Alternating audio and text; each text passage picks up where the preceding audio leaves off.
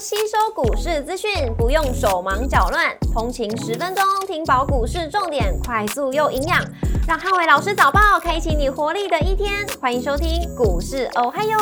摩尔证券投顾林汉伟分析师，本公司经主管机关核准之营业执照字号为一百一十一年经管投顾新字第零一四号。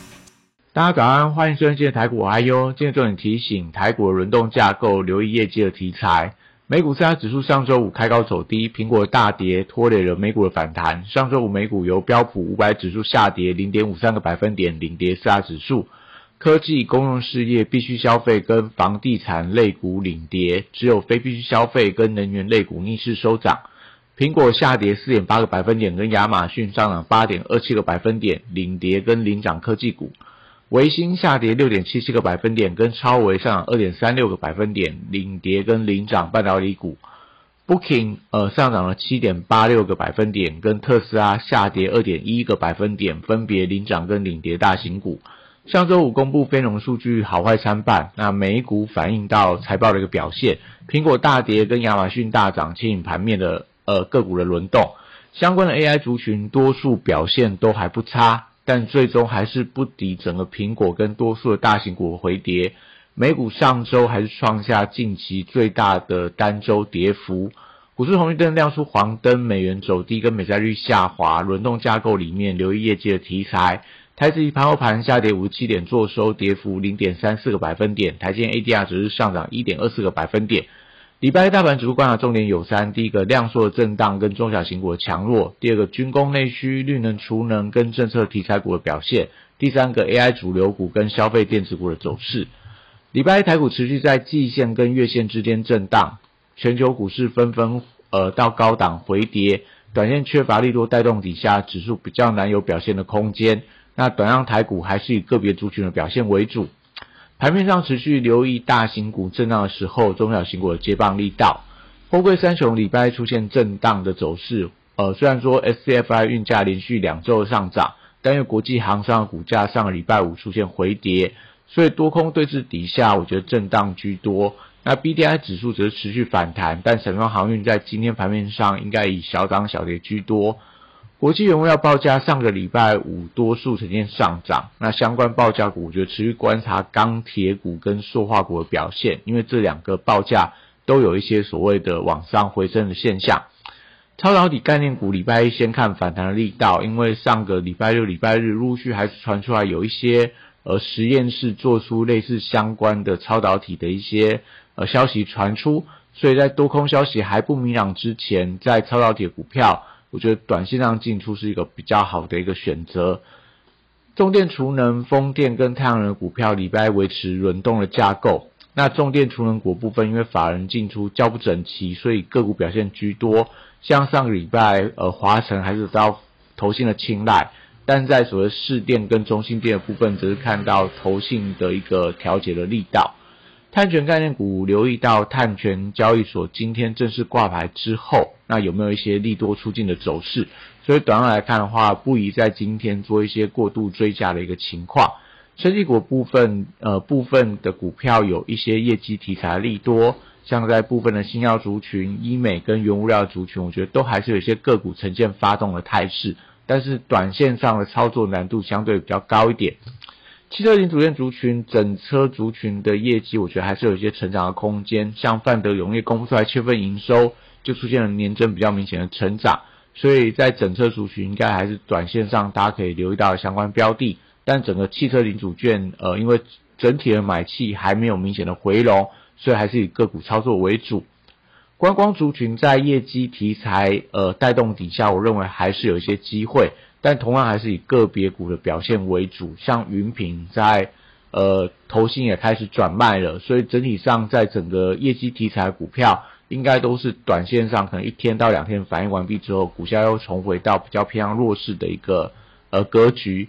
航空股部分礼拜只是维持弱势的走势，因为油价走高，而且上个礼拜美国航空股是连续的一个呈现下跌。所以法人卖压还是持续压抑了整个航空双雄这个股价表现。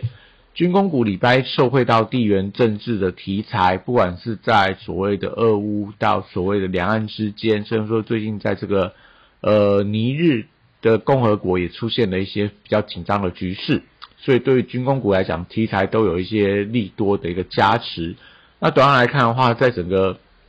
飞机零组件跟无人机的相关概念股都各有所的题材利多。飞零组件在业绩的表现带动底下，那无人机则是在中国限制无人机的出口，那都是最近整个族群当中相对比较强势的题材。金融股在除夕也逼近到尾声，那短线上看到还是有一些呃法人资金在回流部分的一些金融族群，那大家都可以持续留意到他们的转强，对于整个指数的回稳有一定的一个帮助。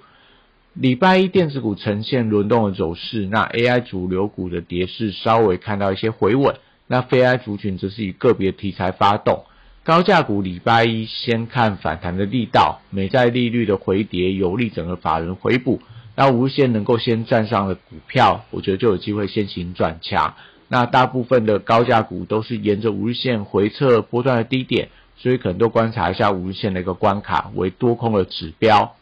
非爱族群则相对走势比较强劲。那笔电族群礼拜则是还还是先看伟创的一个表现。上个礼拜五的一个大量低点，如果说能够在这个礼拜最少守稳三天以上，那搭配上说广达跟光宝科。这些所谓的原强势股票能够率先先突破五日线的关卡，那就会有利整个笔电族群的买气加温。散热板卡、PCB、机壳跟网通族群继续维持一个轮动的架构。那上个礼拜我先行转强的族群，类似散热、类似板卡、还有机壳、还有网通这股票，我觉得今天都要看一下这个所谓的买盘延续的力道。那像散热股票今天有没有续买的一个格局，或者说机壳涨停的银邦？今天有没有继续往上走高，甚至说在这个板卡的技嘉等等？